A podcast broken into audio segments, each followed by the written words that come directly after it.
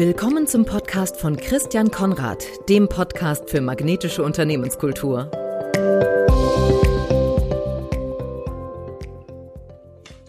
Ja, herzlich willkommen zu einer weiteren Folge des Podcasts für magnetische Unternehmenskultur. Ich bin Christian Konrad und heute habe ich zu Gast den Jörg Reinbold. Jörg ist Geschäftsführer bei APX bei Axel Springer und Porsche.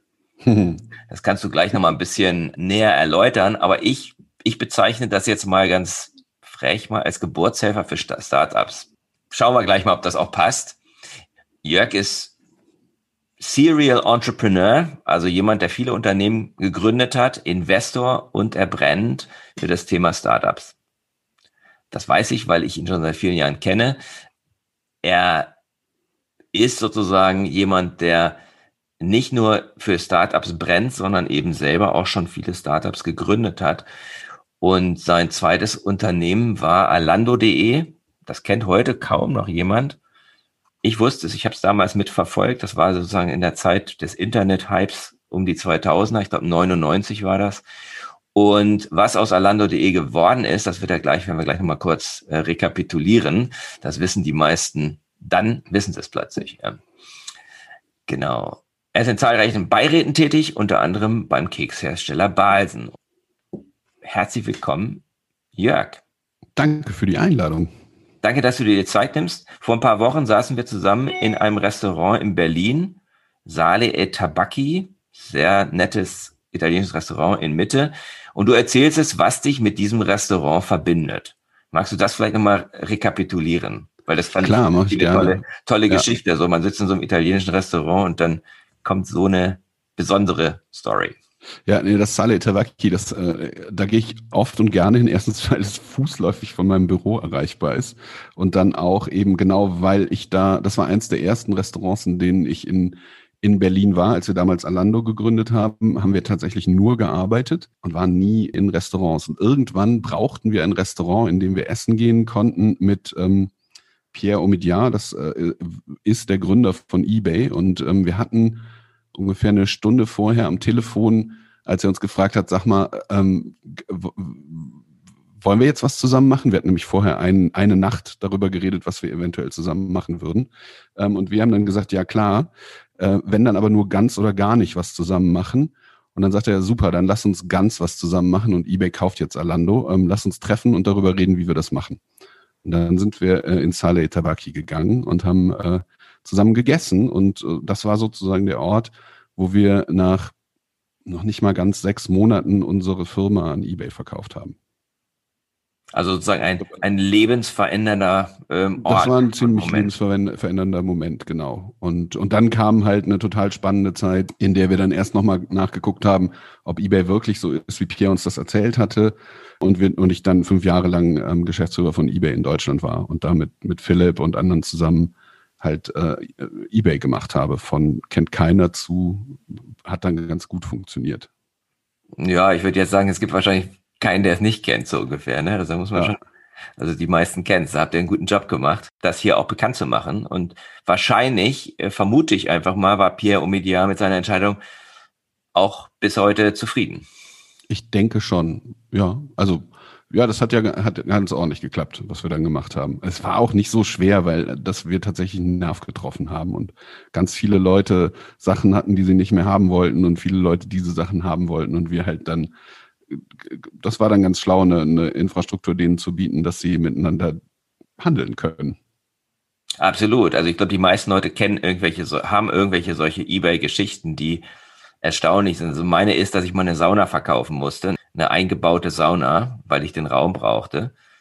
Und tatsächlich innerhalb von kürzester Zeit diese Sauna nicht nur gekauft wurde, sondern da kam so ein ganzes Team aus Leuten aus Dortmund oder so mit ihrem Anhänger an und haben innerhalb von zwei Stunden den Raum besenfertig hinterlassen. Und das war meine, meine das ist cool. Erfahrung. Das, ist, das, das, das, ist einfach, ja. für mich war es ein Riesenproblem, ja. weil ich bin kein großer Handwerker und ich wollte diese Sauna loswerden und habe ja noch Geld für gekriegt. Und das ist halt dank eBay. Ne? Also ohne eBay wäre diese Verbindung zwischen diesen Menschen 250 Kilometer weg von mir und mir nicht zusammen. Und der war unglaublich happy, dieser Mensch, mhm. weil seine Frau hatte sich exakt eine Sauna mit genau den Maßen, die unsere eigenartige Sauna hatte, gewünscht. Und das hat er ihr dann zu Weihnachten geschenkt. Das ist natürlich ziemlich cool. Ich habe zu Sauna lustigerweise auch eine, eine, extrem coole Erinnerung an eBay, die ich jetzt noch schnell erzähle und dann können wir uns über unsere eigentlich. Genau. So hatte ich, ähm, haben wir damals viel auch mit Verkäufern immer gesprochen und da gab es dann so Powerseller hießen die. Das waren Leute, die irgendwie in, in bestimmten Kategorien einfach sich gut benommen haben, viel, viele, viele Geschäfte gemacht haben. Und dann habe ich irgendwann mit einem Powerseller aus dem Saunabereich gesprochen der, das war so ein absoluter Selfmade-Typ, mhm. der mir dann seine Geschichte erzählte, dass er dazu kam, Saunen zu verkaufen, weil er irgendwo eine Insol einen insolventen Baumarkt gekauft hatte und da war halt eine Sauna mit bei der Insolvenzmasse. Und dann hat er die halt, hat sich gedacht, oh Gott, das werde ich doch niemals los und hat die dann bei, bei eBay eingestellt und die war sofort weg. Und dann hatte er irgendwie ein, ein Foto äh, von dem Artikel gemacht und hat dann da angerufen und hat dann äh, gefragt, was kostet es eigentlich, wenn ich so eine Sauna bei Ihnen bestelle und die weiterverkaufen will. Haben die ihm halt einen Preis gesagt und der war deutlich niedriger als das, was er erlöst hatte. Also hat er gesagt, super, dann nehme ich eine. Hat eine bestellt, hat die bei eBay verkauft, hat dann sozusagen jeden Tag eine Sauna verkauft. Dann hat er da angerufen und gesagt, ich nehme übrigens ab morgen zwei. Und dann meinte seine Betreuerin von dem Hersteller, meinte so, ist Ihnen eigentlich klar, dass Sie der größte Saunahändler Deutschlands sind? Und dann meinte er, nee, ist mir überhaupt nicht klar. Und ähm, weil das irgendwie, äh, weil er das so, so sozusagen so nebenbei gemacht hat, ähm, hat er halt einen riesen Markt aufgeschlossen und, ähm, und ein richtig großes ähm, Unternehmen gebaut, was ihm aber überhaupt nicht, nicht klar war, weil er hat ganz viele Sachen gemacht. Aber der, der hat sozusagen diese, diese Nachfrage, die, die es dann gab, auf einmal sozusagen bundesweit bedienen können, was sonst damals zumindest noch keiner so richtig gemacht hat. Haben dir Energie zurückgegeben? Ja, absolut. Das war ziemlich cool. Also was mir dabei einfiel ist, ähm, ich habe dich ja als, und da, da, da können wir gleich mal, können wir gleich anknüpfen, ich habe dich ja als Geburtshelfer für Startups bezeichnet, aber was du eben auch erzählt hast, heißt ja auch, dass eBay wiederum ein Geburtshelfer für Startups war, weil da sind ja mhm. ganze Heerscharen von kleinen Unternehmen entstanden auf Basis dieser Plattform. Diese Powerseller sind ja alles kleine Unternehmen. Kleine und nicht so kleine Unternehmen sind da entstanden. Und im Prinzip mh, hm, war dann auch eBay für viele so ein ja, war so eine Start-up-Plattform. Total. Und das, also das ist ja auch eine der Sachen, die mir am meisten Energie sozusagen äh, gibt, ist Potenzialentfaltung. Also wenn ich Dinge kreieren kann, in denen sich Potenziale entfalten, am liebsten von Menschen, aber auch von, von Geschäftsideen und, und wenn das einfach, wenn ich da Katalysator sein kann oder Treiber, da habe ich so verschiedene Rollen, die ich, die ich in verschiedenen Kontexten gerne, gerne habe. Aber das ist, ist das, was mich antreibt. Sachen mhm. machen, sozusagen, mhm. in umgangssprachlich, aber so Potenziale entfalten und, und Umgebungen kreieren, in denen das passieren kann. Mhm. Was genau macht ihr bei APX? Also Geburtshelfer für, für Startups. Passt das so? Ja, das passt. Also was wir, was wir machen ist, wir sind ein, ein sehr, also wir sind eigentlich ein, wir sind ein Venture Capital Investor, also ein VC. Mhm. Und wir investieren extrem früh mhm. in Menschen mit Ideen. Und wir gucken uns, ähm, meistens sind wir der erste Investor. Und wir gucken uns die Leute an, fragen uns, ob die, ob die richtig gut sind. Wenn die richtig gut sind und das, was sie vorhaben, können, mhm. dann gucken wir uns an, was die, was die eigentlich vorhaben und ob wir auch glauben, dass das funktionieren kann. Mhm. Und wenn dann das Timing stimmt, dann investieren wir ein bisschen Geld, 50.000 Euro, mhm. ähm, und ganz schön viel Zeit mit denen zusammen da rein, das auf die nächste Stufe zu heben. Dafür kriegen wir fünf Prozent an der Firma. Also wir bewerten die zu dem Zeitpunkt mit einer Million Euro. Mhm. Und normalerweise schaffen die und wir es dann innerhalb von drei Monaten, die ganze Firma auf den nächsten Level zu heben, sodass sie dann die nächste Finanzierungsrunde mit weiteren Investoren und auch uns organisieren können und dann auf dem Venture Capital Pfad ihre Firma größer machen können. Und das machen wir mit ein bis fünf Firmen pro Monat, also relativ wow. viele. Wow, das heißt, ihr kommt dann auf irgendwie zwischen 30 und 60 im Jahr. Mhm. Ihr sozusagen von dieser, von dieser Startphase begleitet. Ähm genau, und dann immer weiter begleiten, bis, bis wir hoffentlich einen Exit machen oder sie das nicht funktioniert. Und uns gibt's jetzt seit zweieinhalb Jahren. Wir haben jetzt in um die 70 Firmen investiert. Dieses, ich würde das gerne präzise sagen können, aber da das immer so, die Vertrags, das Closing dauert immer ein paar, ein paar Wochen, ähm, mhm. nachdem man sich geeinigt hat, ähm, haben wir immer so halb unterschriebene Verträge. Deshalb können wir nie genau sagen, an wie vielen Firmen wir denn jetzt nun wirklich genau beteiligt sind. Das sind so, je nachdem, wie man zählt, zwischen 68 und 72. Mhm. Und da kommen jeden Monat neue hinzu. Mhm. Und wir, wir vergleichen uns dann immer mit der normalen Statistik. Und nach der normalen Statistik müssten 20 Prozent der Firmen, die wir investieren, das langfristig überleben und erfolgreich sein. Mhm. Bisher sind es mehr. So. Cool. Aber wir sind ja auch erst seit zweieinhalb Jahren da. Mhm. Ähm, es wird so zehn Jahre dauern, bis wir sehen, was das geworden ist. Ja, cool. Das heißt, ihr, begleitet die intensiv drei Monate, aber dann bleibt ihr schon noch am Ball. Genau, wir sind Gesellschafter dann und, und mhm. arbeiten dann immer wieder mit ihnen zusammen, wenn sie da, wenn sie einen Mehrwert sehen, den wir, den wir leisten können. Und was wir halt machen, ist, wir haben ähm, im Team äh, sind wir alle sowas wie Venture Developer. Also wir können alle irgendwas, was die im Zweifel sinnvoll finden. Mhm. Ähm, wir, wir kennen irgendwen, den sie im Zweifel sinnvoll finden. Wir haben ganz tolle Netzwerke aus Mentorinnen und Mentoren, äh, Investoren, Expertinnen und Experten und, und gucken, dass wir für die möglichst tolle Abkürzungen finden, ihre nächsten Ziele zu erreichen. Und für einige ist es dann auch ganz spannend, dass wir, dass unsere Gesellschafter, Axel Springer und Porsche, Axel Springer das Medienunternehmen und, und Porsche, die mit den Autos, dass die sich auch sehr dafür interessieren, in wen wir so hinein investieren. Mhm. Das nicht heißt, dass wir äh, strategisch die Investments danach aussuchen, ob sie für Porsche oder Axel Springer relevant sind, mhm. sondern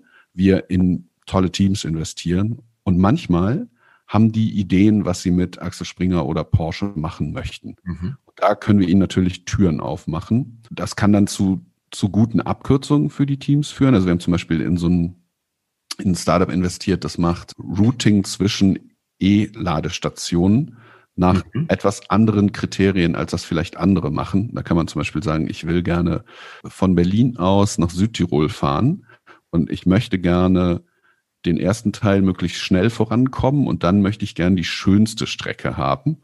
Und gleichzeitig möchte ich nicht, dass mir die Batterie leer wird. Und dann ähm, sagen die, wie man fährt.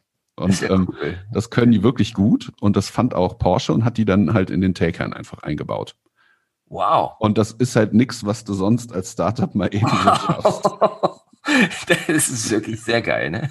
Ja das war für die halt top, weil die dann, ähm, wenn, das ist dann so, wenn du halt eine junge Firma bist, irgendwie ein halbes Jahr alt oder die waren dann ein Jahr alt, ne, und du dann mit Investoren redest, die sagen, ja, ist ja eine tolle Idee, benutzt das irgendwer? Und dann sagen ganz, ja, also wir haben da die und die äh, Testprojekte mit denen und ja, mhm. ach ja, Porsche hat das eingebaut. Das ist dann schon hilfreich. Das ist hilfreich für weitere. Das ist sozusagen der, der Ritterschlag. Du sagst für dich selber, dass es deine Mission ist, habe ich auf der Webseite gelesen, Startups helfen to go from good to great. Ja. Was macht für dich great aus bei einem Startup? Äh, dass sie wachsen können. Also das klingt jetzt total blöd, aber mhm. dieses wachsen können, das hat eine innere und eine äußere Dimension. Also wachsen können heißt einmal, dass man wächst. Wichtig, ich mache ja Venture Capital. Das heißt, dass alles, was ich mache, immer das Ziel hat, was schnell wachsendes zu haben, dass man irgendwann als Gesellschafter durch einen Exit verlassen kann. Mhm. Und deshalb ist schnell wachsen da relativ wichtig. Und dieses schnell wachsen manifestiert sich einmal dadurch, dass das Ding wächst. Und dann aber auch da, äh, dadurch, dass die Menschen, die das machen, wachsen können. Die Organisation wächst, die Prozesse wachsen, äh, der Umsatz wächst, das Produkt wächst und in all diesen Dimensionen, in denen man Traktionen haben kann, mhm. dass man da immer besser wird und das immer besser hinbekommt. Und das ist für, es ist eine große Herausforderung, das in allen Dimensionen zu jeder Zeit zu schaffen. Absolut, absolut. Hast du ein Beispiel für so ein Great Startup, was du auch irgendwo so mit, mit begleitet hast und was dem ja. entspricht? Also ja, und oft, also oftmals klappt das dann nicht in allen Dimensionen und dann, ja, ähm, dann, dann kann man zum Beispiel, also wir reden dann immer von Seitenstechen wenn irgendwas äh, nicht so gut läuft. Also so ein, ein, ein, natürlich das Startup, auf das ich mit am stolzesten bin, in, in das wir jetzt nicht mit APX, sondern mit Axel Springer Plug and Play, das ist die Vorgängerorganisation, äh, investiert haben, ist äh, N26, ist eine, äh, eine Bank. Mhm. Und die, die können extrem gut wachsen Und die sind aber zum Beispiel gerade damit beschäftigt, ihre Kultur nochmal genau zu hinterfragen. Also mhm. wie mhm. wollen wir eigentlich miteinander umgehen, dass mhm. wir ähm, diese Performance-Orientierung behalten können und keine Menschen verschleißen. Ich glaube, das ist für jedes, jetzt rede ich wieder nicht von N26, sondern von, von allgemeinen Startups, mhm. ähm, ist das total spannend, diese Stufen zu nehmen. Also die erste Stufe ist, wenn du irgendwas zwischen 10 und 14 Leute bist, da geht das dann meistens los, dass nicht mehr jeder bei allem dabei sein kann. Und dann musst du mhm. anfangen, Arbeit zu verteilen, Verantwortung zu verteilen, Gestaltungsspielräume zu verteilen, Vertrauen aufzubauen, dass du einander sozusagen vertraust, dass die Leute das Richtige tun. Dann hast du so die nächste Stufe, die ist irgendwo zwischen 40 und 60 Leute, wo du dann so eine Mittelebene einziehen musst. Mhm. Und dann hast du halt irgendwann die Stufe, wo es so groß wird, dass nicht jeder jeden kennt oder gesehen hat genau, das, das sind halt diese Klippen, die man nehmen muss als Organisation. Und dann muss man halt sich all, also muss man auf alle Ebenen gucken und gucken, kriegen die Menschen das hin, kriegt die Organisation das hin, kriegen die Prozesse das hin, kriegt die Technologie das hin. Und das, äh, ja, dabei zu helfen, das zu machen, die besten ich versuche gerade nicht Englisch zu reden, deshalb stocke ich so, die Best Practices ähm, mhm. rauszufinden. Ich sage es jetzt doch auf Englisch. Ja, sag's einfach. Ähm, und, und eben die zu teilen und, und Dinge zu kreieren, dass man voneinander miteinander lernen kann und mhm. immer besser zu werden. Mhm.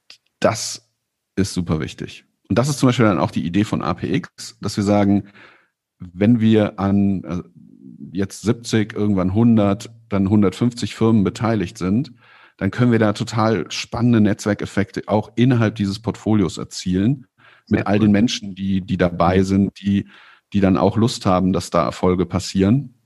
Da glauben wir, dass wir, dass, dass da was geht.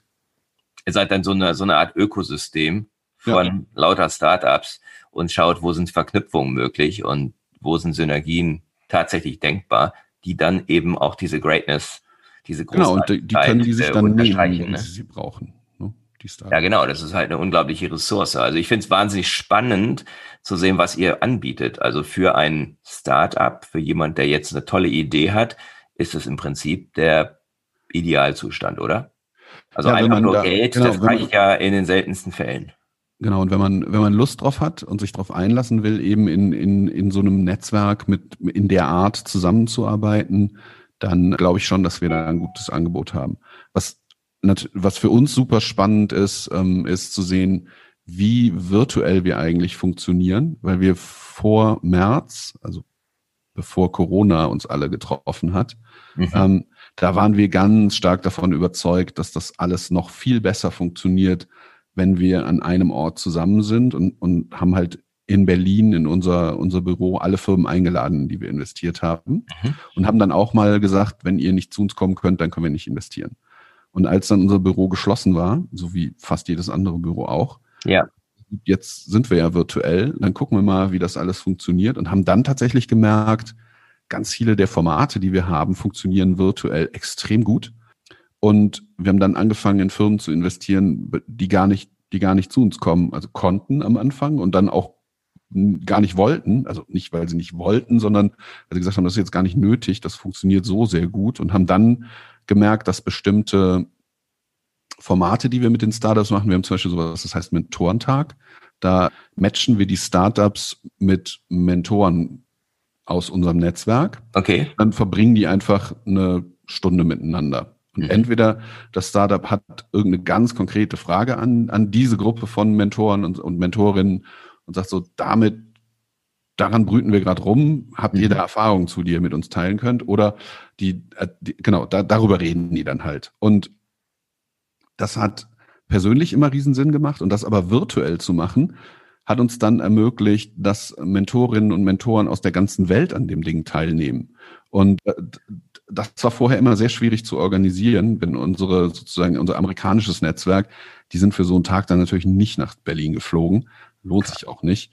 Aber das dann einfach per Videocall miteinander zu machen. Das hat extrem funktioniert, sodass dass das Feedback nach dem ersten virtuellen Mentorentag mhm. sowohl von den Startups als auch von den äh, Mentorinnen und Mentoren war. Lass uns das nicht immer so machen, aber mindestens mal abwechselnd. Und mhm. ähm, Mhm. Ich glaube, das wird auch, falls wir irgendwann mal in so eine neue Normalität kommen, dass man, dass man wieder solche Formate hat, dass man sich in echt trifft, dann werden wir einen komplett neuen äh, virtuellen Layer in uns drin haben, auf den wir überhaupt nicht mehr verzicht, verzichten wollen.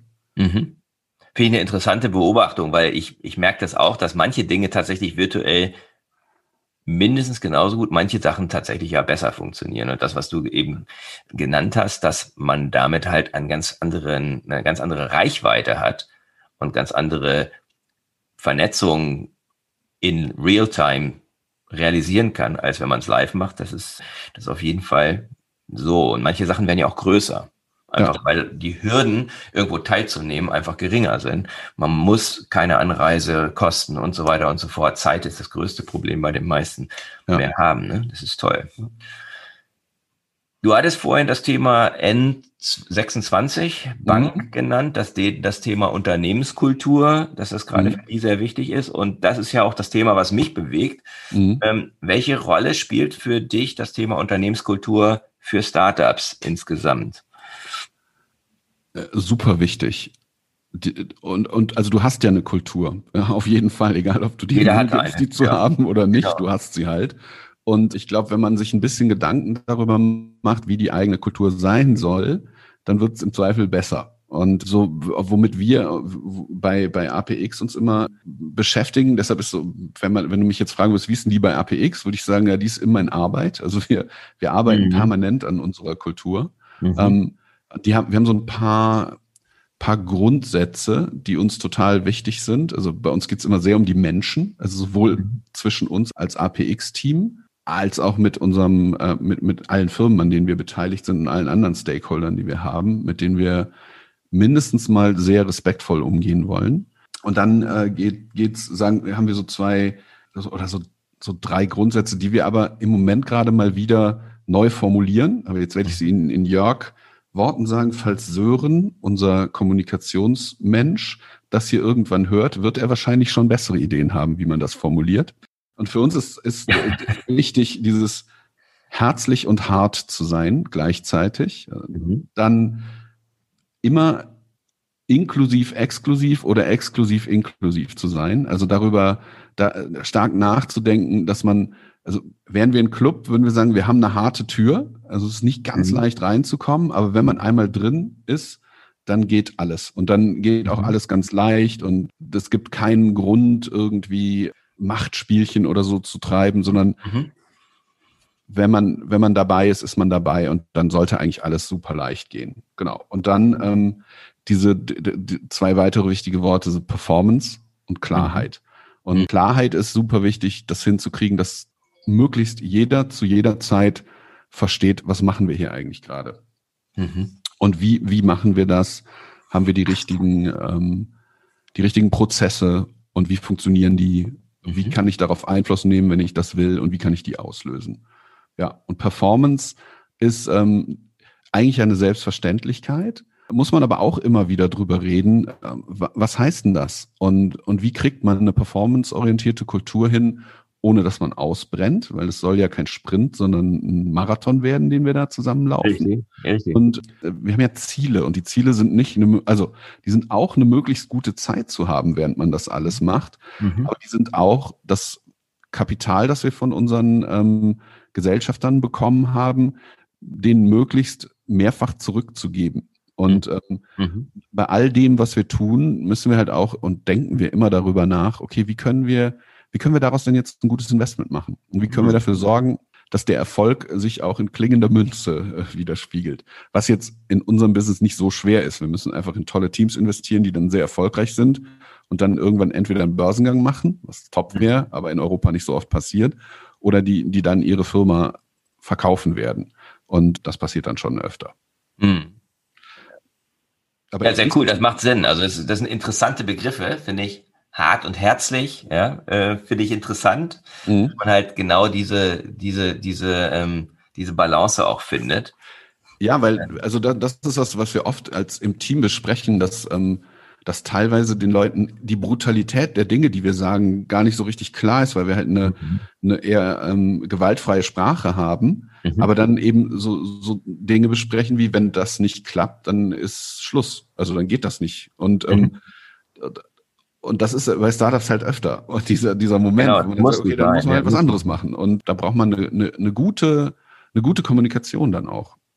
Mhm, absolut. Das ist, glaube ich, die große Kunst. Ne? Ja. Welche, welche Rolle würdest du sagen, spielt innerhalb der Startups dann das Thema Kommunikation? Für mich ist Kommunikation, genau wie du eben auch gesagt hast, ist einer der Kernpunkte, über die man bei Unternehmenskultur sprechen muss. Ja, ist mega wichtig, weil du, weil dadurch manifestiert sich ja ein großer Teil der Kultur, wie du eben miteinander umgehst und wie du Erfolg ermöglichst, wie du ihn anerkennst, wie du, ähm, wie du darüber sprichst, wie präzise du sein kannst, schnell auf den Punkt zu kommen, wie du, wie du Ideen beschreibst, Träume, Visionen, wie du die quantifizieren und qualifizieren kannst, wie du miteinander so arbeitest, dass, dass man diese verschiedenen Perspektiven immer haben kann, diese absolute Metaperspektive und dann ganz schnell auf, in die Grasnarbe wechseln kannst und, und mhm. im Maschinenraum oder Kleinigkeiten besprichst und das mhm. hinzukriegen,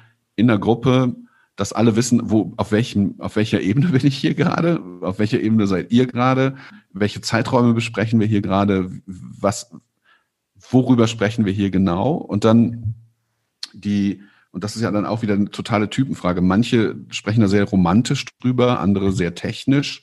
Da eine Kommunikation zu finden als APX, die es allen ermöglicht, darüber so zu sprechen, dass dabei Momentum entsteht mhm. und nicht, mhm. nicht so äh, Gespräche dabei rauskommen. Das hat man öfter ähm, zwischen Investoren und, und, und äh, denen, die das Geld bekommen haben, die dann eher so wahrgenommen werden als Überwachung oder einschränkend oder mhm.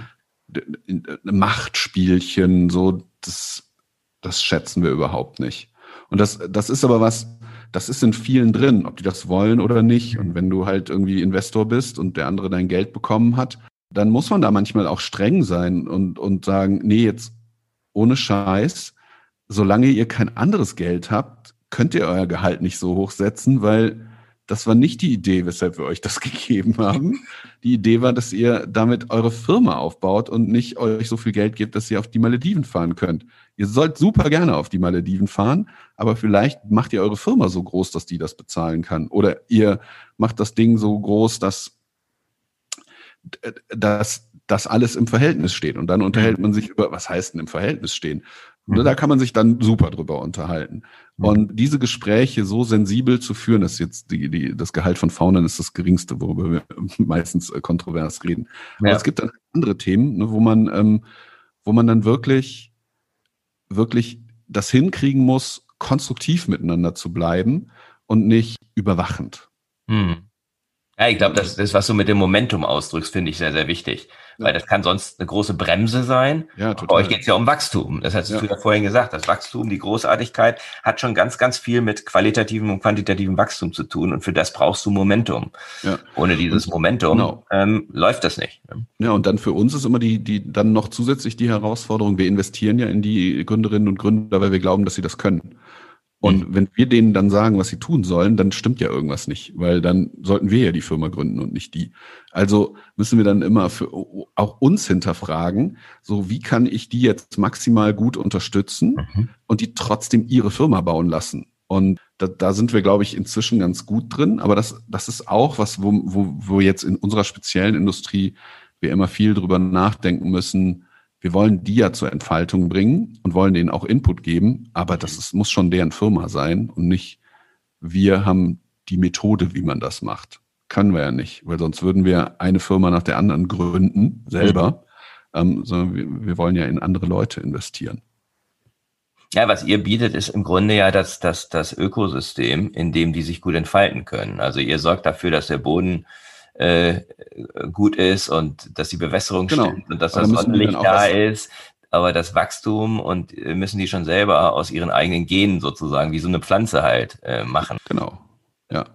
Aber das ist halt dann beim sozusagen Aussuchen, ob man was miteinander machen will, ist das super wichtig. Die, die Leute zu finden, die damit dann auch klarkommen, die das mhm. machen, die, die die richtigen Sachen von einem haben wollen und ja, und dann sind das halt alles Menschen und die, sind, die haben ja nicht nur, nicht, die, die haben ja immer verschiedene Agenden und ähm, aber das, das macht's halt so spannend. Ne? Gerade mhm. wenn du mit Hochleistungsmenschen zusammenarbeitest, mhm. die, ähm, die wollen ja immer auch was erreichen und dann ist das nicht immer ganz deckungsgleich. Nee, klar. Und da reibt man sich und das ist wahrscheinlich auch, auch gut so, ja, wenn dann genau. Wärme entsteht. Ja.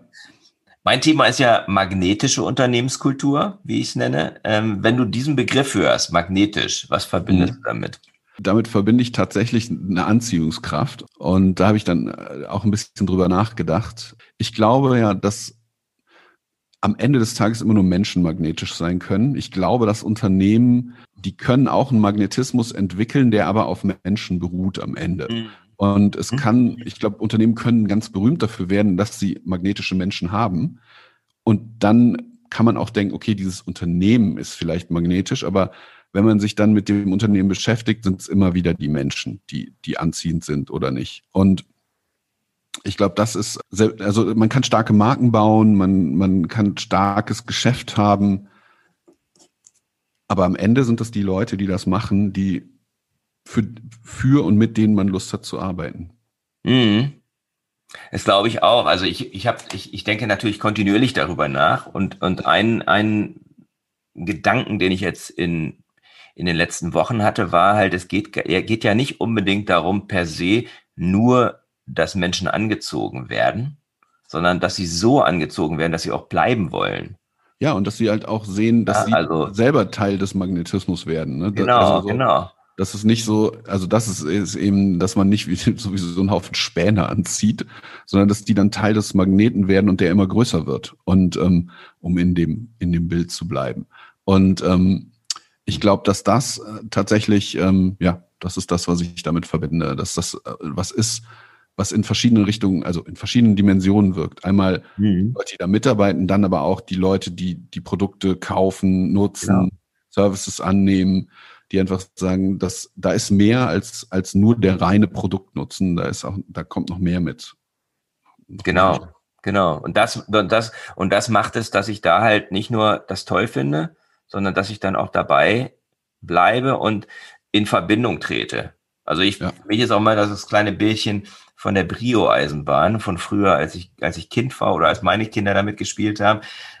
Da hat es dann so, macht es ja so ein ganz leises Klick und dann sitzen die, sitzt, der, sitzt die Lok und der, und der Wagen zusammen und dann bleiben die auch zusammen, bis sie wieder auseinanderzieht. Aber ja. solange diese, solange sie sozusagen ähm, magnetisch miteinander verbunden sind, sind sie eben auch ein Team sozusagen.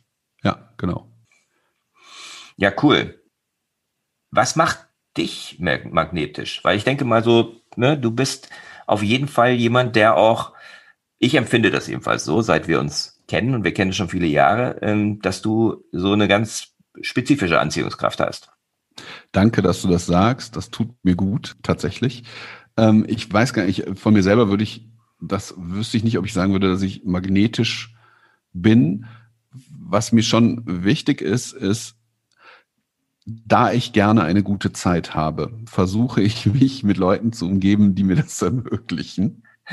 Ganz egoistisch und mit denen zusammen Momentum zu entwickeln. Und jetzt im Moment gerade habe ich so eine Phase in meinem Leben, wo ich viele Leute um mich rum habe, mit denen das gut funktioniert, in, in ganz vielen Rollen, die ich so habe.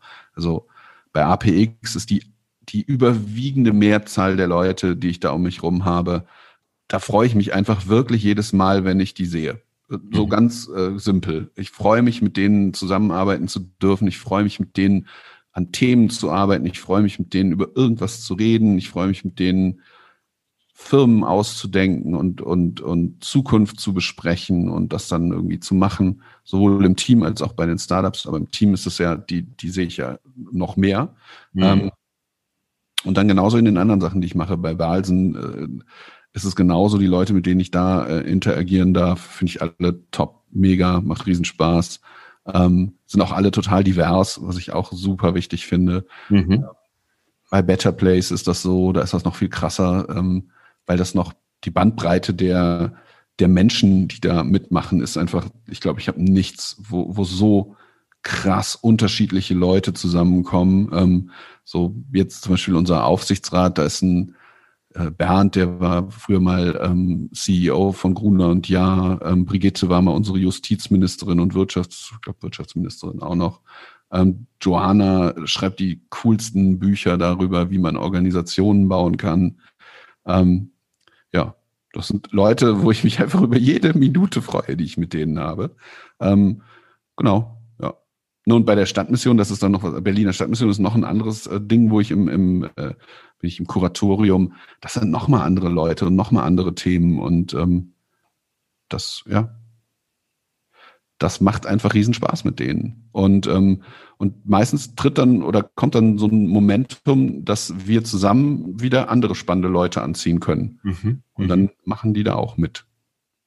Ja, das ist das, was ich bei dir wahrnehme, dass du halt, du bist jemand, der Leute verknüpft. Also du bist selber magnetisch, du ziehst Leute an, ähm, weil du eine sehr respektvolle, herzliche Art hast und klar kommunizierst und gleichzeitig siehst du immer irgendwo, wo halt Verbindungen sind. Und ja. ich vermute mal, dass das auch ein Grund ist, warum du eben auch diese Beirats- und Aufsichtsratsmandate hast, weil es da ja sehr viel darum geht, genau sozusagen diesen Blick zu haben, wo lässt sich hier irgendwas verbinden, ähm, irgendwelche Verknüpfungen schaffen.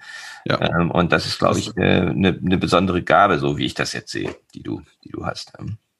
Ja, danke. Das könnte übrigens, wenn wir uns wiedersehen zum Mittagessen irgendwann oder zum Frühstücken oder einfach so zum Spazieren gehen, könnten wir mal darüber reden, wie systemischer Magnetismus eigentlich funktioniert. Also zwischen verschiedenen mhm. Organisationen, äh, wo man dann solche Rollen, du bist ja auch so einer, ähm, wo man Magnetismus an verschiedenen Stellen entfaltet und dann den auch noch, dass der so funktioniert, dass man das auch ermöglicht, dass sich andere anziehen und man dann selber aber sozusagen weiterziehen kann. Mhm. So, das, das ist. Das ist ja, das ist ja auch ja. was, was sozusagen ganz viel mein Leben ja. ausmacht. Also so diese sehr unterschiedlichen Welten, in denen ich mich be bewege. Mhm.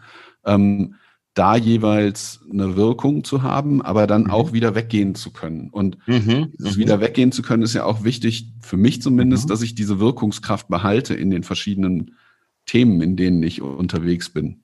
Ne? Also so, keine Ahnung, so wie unser letztes Mittagessen. Genau. Das, äh, mit, mit dir und Oliver mich zu treffen, mega. Für mich total toll. Ich habe euch einfach zugehört nach ungefähr fünf Minuten. nichts mehr sagen war mega für mich. Ne, und, und so, was ihr jetzt zusammen machen werdet, keine Ahnung, aber im Zweifel wird das total spannend. Und, ähm, und ja, ich freue mich dann. Und da, das ist dann gut. Wir sprechen heute auch, ja.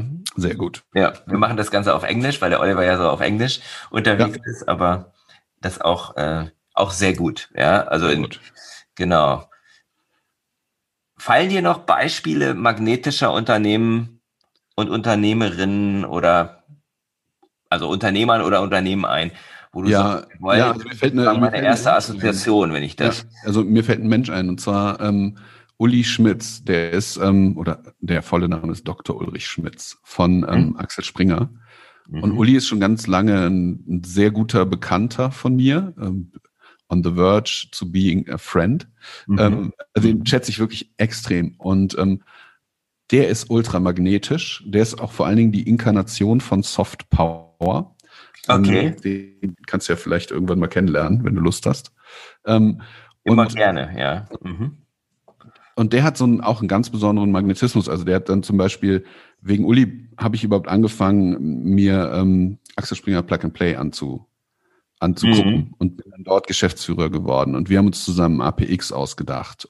Und der, der macht immer, immer super spannende Sachen. Und der hat, glaube ich, ganz viel von dem begleitet, was Axel Springer transformiert hat. Mhm. Der ist aber dann nicht, nicht jemand, der, der sozusagen dann ganz oben stehen muss und sagt, so, ich werde die digitale Transformation von Axel Springer durchführen, mhm. sondern irgendwie ist der sehr, sehr maßgeblich dabei und alles transformiert sich, aber eben nicht, weil Uli sagt, und jetzt machen wir das, sondern ähm, der eher sagt, kommt, mach doch mit. Und dann passiert das einfach.